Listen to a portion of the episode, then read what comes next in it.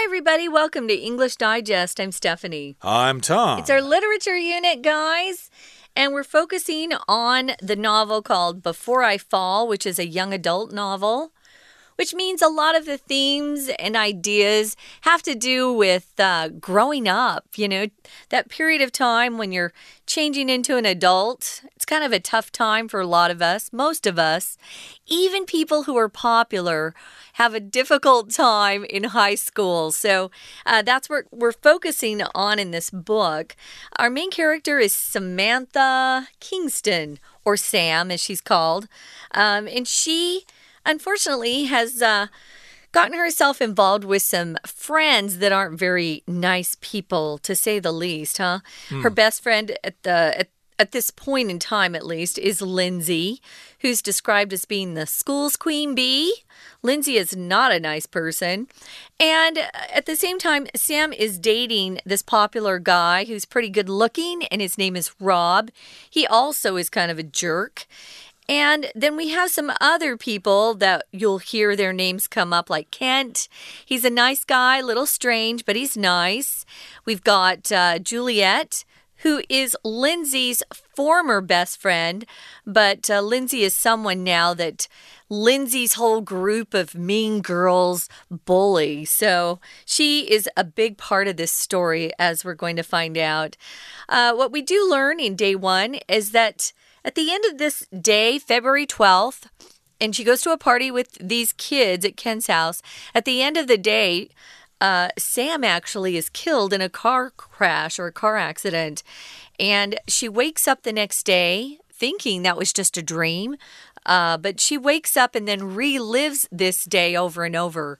When we left you at the end of day one, she had already relived February 12th twice. So she tries different actions. I think her goal is to try to somehow avoid having to die.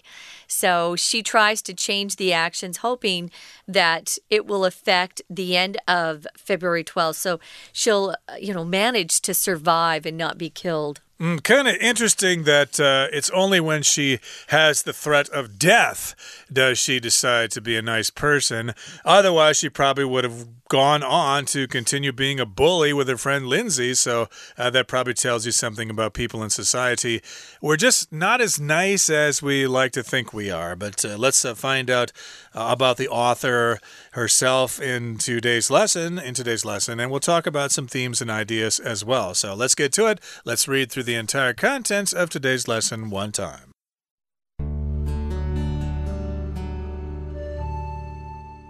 February 12th comes again, and Sam reacts with despair and fury. She lashes out at friends and breaks many rules. At the party, she induces Rob to have sex with her as a distraction. Before anything happens, though, Rob falls asleep. Sam collapses in tears and is found by Kent, who lets her stay the night and takes care of her. As the day repeats a fifth time, Sam decides to spend quality time with her family. At a restaurant, she sees Juliet's sister and asks her to tell Juliet not to do it. Sam wonders if saving Juliet will end the time loop. She finds Juliet at Kent's house, but cannot stop her from jumping in front of Lindsay's speeding car and dying again. Kent consoles Sam, telling her he's wanted to be her hero since she defended him from bullies as a child. On day six, Sam wakes up resolving to right her wrongs, although her plans backfire. She apologizes to Juliet at the party, but Juliet can't accept it. Despite all efforts, Juliet still dies. Sam speaks to Lindsay about her past actions toward Juliet, and Lindsay apologizes. Sam shares a kiss with Kent after he drives her home. As day seven begins, Sam perceives that it's her last. She says fond goodbyes to her family and gives gifts to important people in her life. She spends her final hours with Kent and later with her friends, and then awaits Juliet's arrival at the party. This time, as Juliet runs into the road, Sam sacrifices her life to save her. Sam then sees her real greatest hits with loved ones go by, and she passes away at peace. Okay, let's start to talk about today's lesson reliving your last day before I fall. So, we're continuing to talk about the plot of our featured novel for the month of September, Before I Fall, by Lauren Oliver. So here's what's happening next. February 12th comes again, and Sam reacts with despair and fury. Now, remember, she's caught in a time loop. The day keeps repeating. So, again, she's kind of stuck on February 12th here. It comes again, and then she reacts with despair and fury. So, this is how she reacts because the day comes again. So, she has a reaction to that. Uh, she acts a certain way as a result of the day coming. She reacts with despair. Now, despair here just means you've lost all hope, a state or situation of hopelessness. Right, and this word fury is a noun, and it's related to the adjective furious. Uh, fury is just a lot of violent anger somebody has inside. And if you have that kind of anger, usually you do something like Sam does in the next sentence. It says she lashes out at friends and breaks many rules. To lash out at someone can either be attacking someone with your words, so attacking somebody verbally, or it could be that you actually punch people or kick people. Uh, a lot of times, little toddlers, you know, kids who don't quite understand what's going on, if they get mad, they will lash out. They don't lash out with words, they usually kick something, you know, kick something or hit something. Well, she lashes out at friends and breaks many rules. At the party, she induces Rob to have sex with her as a distraction. To induce is a word that just means persuade. So she persuades Rob to have sex with her, not because she wants to, but it will help her forget this kind of nightmare she's in. Distraction is something that takes your attention away from what you're doing. Yeah, she tries to persuade Rob, her boyfriend, uh, to have sex with her at the party as a distraction or something that keeps her from giving, um, you know, her frustration all her attention because she is frustrated. Yep, it's uh, kind of a difficult situation for her to deal with, so she just wants to think about something else. She needs a distraction, so she thinks, hey, I'll go have sex for the first time with my boyfriend Rob. That will distract me. I won't have to worry about all these other problems I'm having. But before anything happens, though, Rob falls asleep. He was drunk, remember, he drank too much and uh, he was basically too drunk to perform there. And of course, Sam is disappointed. She collapses in tears and is found by Kent, who lets her stay the night and takes care of her. Remember, Kent is the kind boy. He's a nice kid, but uh, he's kind of peculiar. He might even be kind of a nerd or something like that, but uh, yeah, he's not really taken seriously by these popular people. But uh, she's having problems and she collapses in tears. Maybe she has a nervous breakdown or something like that. Uh, to collapse just means kind of to fall down, it could mean physically or emotionally. So, yeah, she collapses. She just uh, has an emotional breakdown and she starts crying. And Kent notices this Hey, what's wrong? Let me take care of you. You can stay overnight here and I'll get you something to eat and maybe something to drink. Maybe I'll play some uh, soft music for you, whatever you want. Yeah, he really likes Sam. Uh, he has a crush on her, just so you know. So, this is his dream. He has a chance to actually help her. Yeah, collapse, like Tom said, could mean either just, you know, you don't have any energy left and you collapse at the end of the day, or maybe a building collapses because it's being taken down, or a bomb, you know, blew something up and the building collapses. So as the day repeats a fifth time, this is the fifth time she's living through February 12th. Sam decides to spend quality time with her family. So, this is a different way of treating her day. So, at a restaurant, she runs into or sees Juliet's sister and asks the sister to pass a message along to Juliet. And this is the message in quotations not to do it. And she knows if Juliet hears that phrase, Juliet will know what she means. And what she's talking about, of course, is don't kill yourself, don't commit suicide. It's interesting how she would know. I'm sure Juliet would be surprised. How does she know that's what I'm thinking of doing? Mm. But uh, we'll continue talking about the plot of our featured novel in just a couple of seconds. But right now, we're going to take a break and listen to our Chinese teacher. Hi everyone, my name is Jenny. 今天我们要继续看第十四单元。好，我要谈这部小说《Before I Fall》。 还有机会说再见。当然，我们知道文章里的女主角是 Sam。二月十二号对她来说非常特别，因为她不但过了一次，她过了两次。我们今天要看她第三次怎么过二月十二号。当然，她又发现同样的一天。心情是很绝望的。那他怎么做呢？Lashes out at friends，把气驾怒于别人。嗯，好，我们知道前一天说过二月十二号有一个 party。好，那他当时本来是想要跟 Rob 发生性关系。那么这一次他过第三次的二月十二号，他就想要做这件事，分散他的注意力。嗯，可是跟他预期相反的是。Rob 睡着了，所以 Sam 当然非常的难过啊，collapses in tears。我们知道 collapse 这个字，当然你可以讲桥塌了，房子塌了，那人的话就是崩溃。再来，我们继续往下读，下面就说到了第五次重复二月十二号的这一天，Sam 他的想法改了。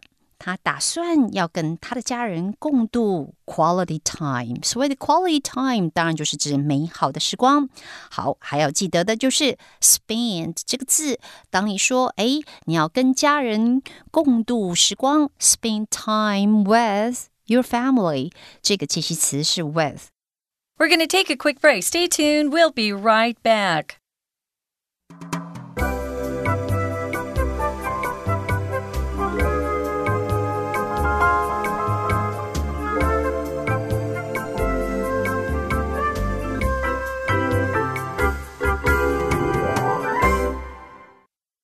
Okay, let's continue with our lesson. We're continuing with the plot of our story before I fall. Now, this part of the story is when Sam is living the day over and over again. Okay, this is February 12th, and the first time she lived that day, she actually died in a car crash. Uh, the car she was in with Lindsay hit something in the road and flipped over, and she was killed instantly.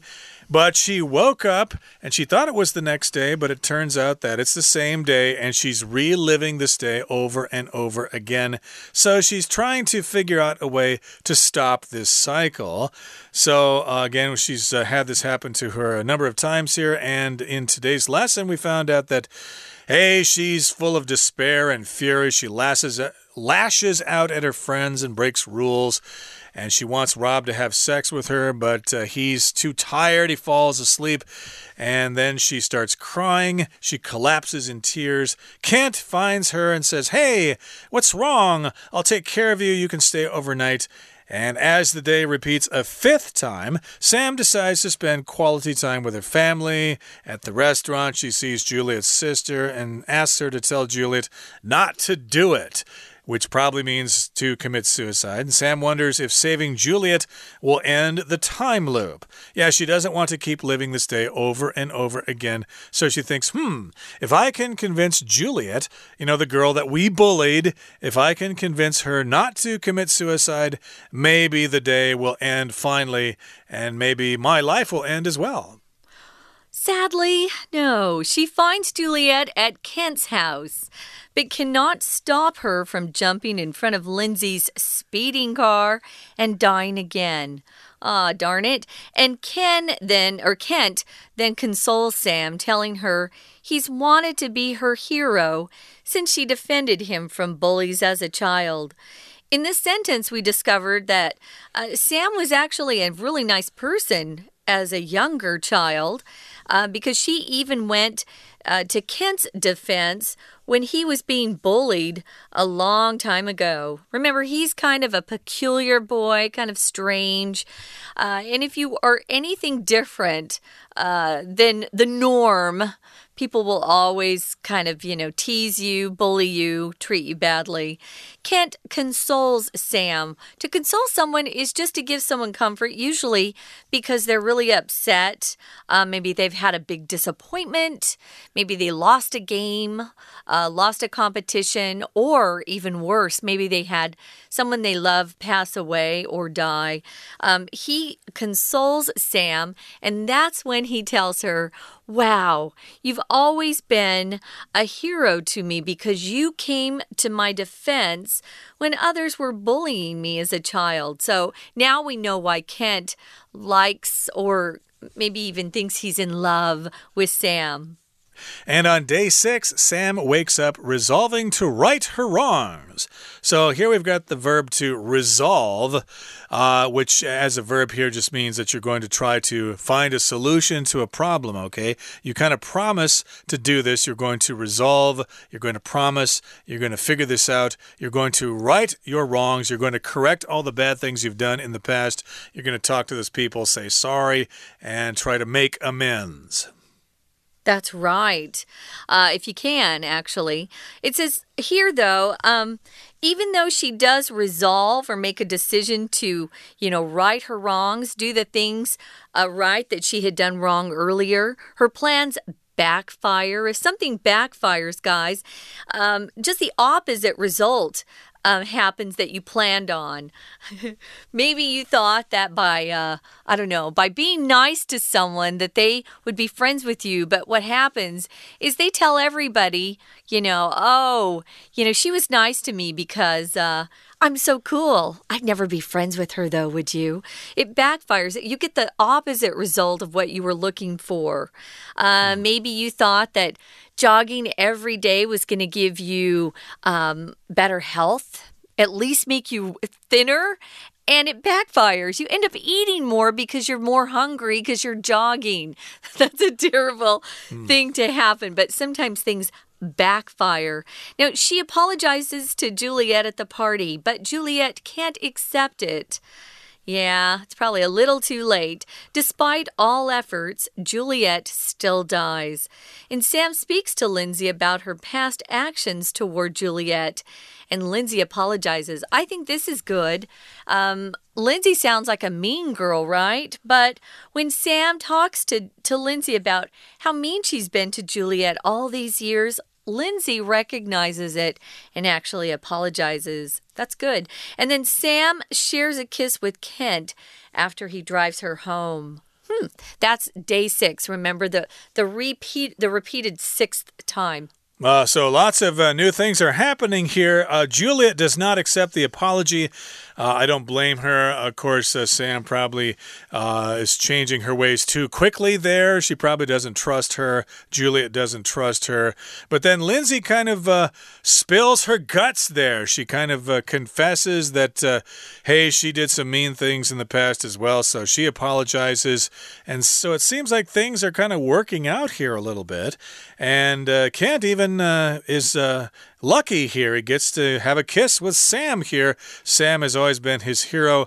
Uh, Kent has a crush on her. Yeah. Maybe Kent is too much of a nice guy, but Sam realizes, hey, maybe this guy is not so bad after all.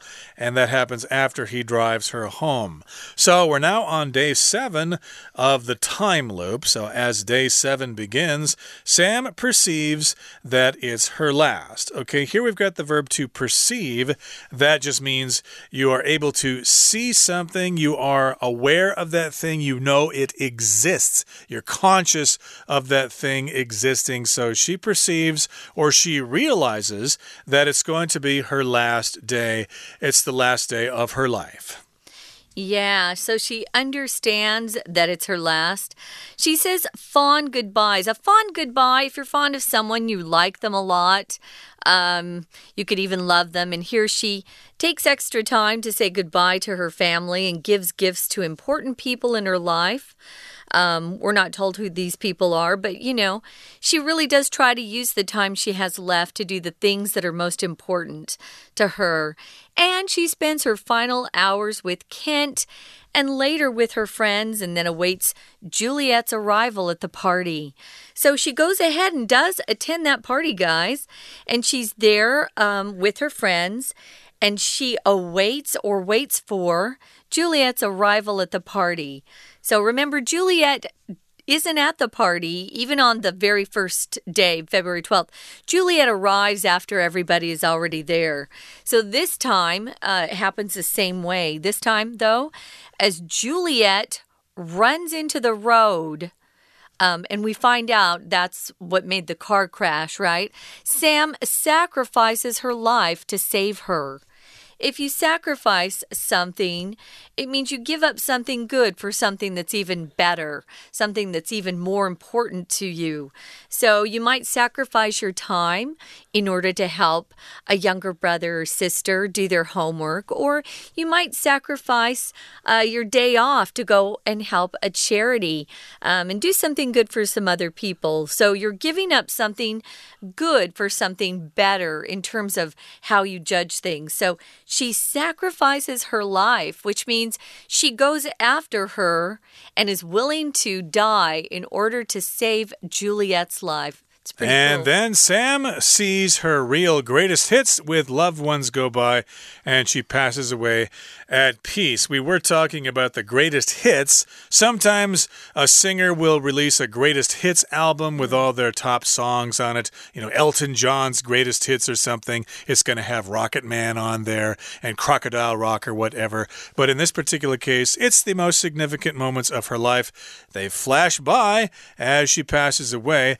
which sounds sounds like a nice ending there, but uh, I can't help but feeling sorry for Kent there because he was making progress with Sam there, and now she's died. So, what's Kent going to do about finding a girlfriend?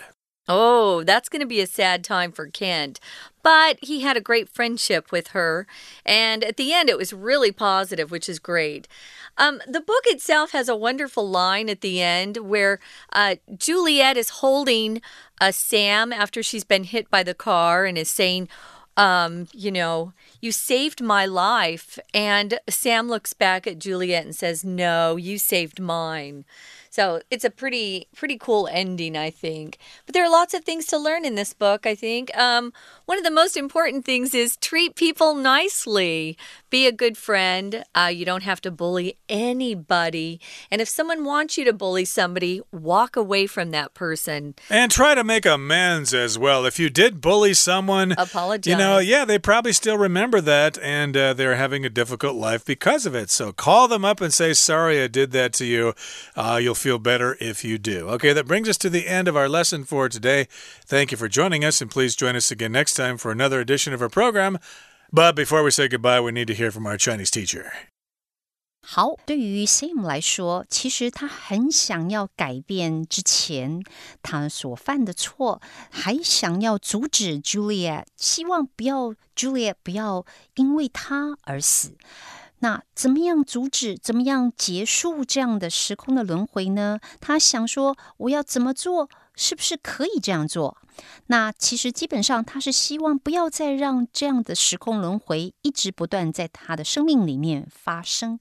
好，所以呢，他想要阻止一些事情的发生，包括想要阻止 Juliet 死亡。这里可是他没有办法。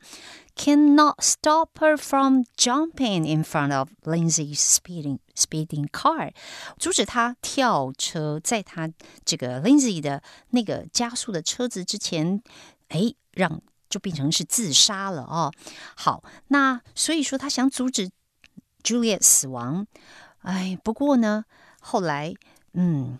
Kent 就安慰 Sam，告诉他说，其实 Kent 很喜欢 Sam，因为 Sam 小时候其实曾经为 Kent 出呃，就是挺身而出，所以嗯，Kent 本身是喜欢 Sam，而且希望成为 Sam 的英雄。好。我们看到第五天之后，现在来的第六天，也就是第六次的二月十二号。这次呢，Sam 他醒过来，他决定了，他要 right her wrongs。right 把它当动词，那就表示让所有的错误都变对了，意思就是要痛改前非。所以说，他计划到最后呢，是不是能够如愿，并没有。适得其反。其实他是向 Juliet 道歉了，可是并没有被接受。而且尽管如此，Juliet 还是死了。所以说，Sam 就告诉 Lindsay：“ 嗯，之前我们其实都错了，都错了。”好，我们来看到最后这一天，第七天，轮回到第七次的二月十二号，Sam。已经决定这是他最后一天。谈到这里，大家就知道 Sam 的决定是什么了。他想要牺牲他自己的生命，然后来解救 Juliet，让他之前的错误一切消失于零。所以呢，这边我们就看到有一个地方，他怎么做？他说他。等着 Juliet 来，好，我们注意到等待。通常我们谈等待是 wait，wait for somebody。可是如果你用 await，好，注意到 await 这个字是一个及物动词哦，你就不需要再加介系词了。await Juliet's arrival，等待，不管是人或事情，直接加那个受词，像这边就是一个哎。Juliet's arrival 名词片语。好，接下来我们知道事情的发生就是 Sam 他决定牺牲他的生命救了 Juliet。然后呢，Sam 就看到了他的家人朋友。一起度过那些真正最美好的时刻，而他自己则安详的死去。我们要注意到的另外一个重点就是 “greatest hits”。在这个文章里面，其实它是有双重的意义的。以这边来说，他的死其实就是撞车死掉；但另外一个说法，当然也是他人生最美好的时刻。好，我们讲解就到这边，我们结束喽，下次见。Okay, that brings us to the end of our program, as I said. And please join us again next time for another edition of our program. From all of us here at English Digest, I'm Tom. I'm Stephanie. Goodbye. Bye.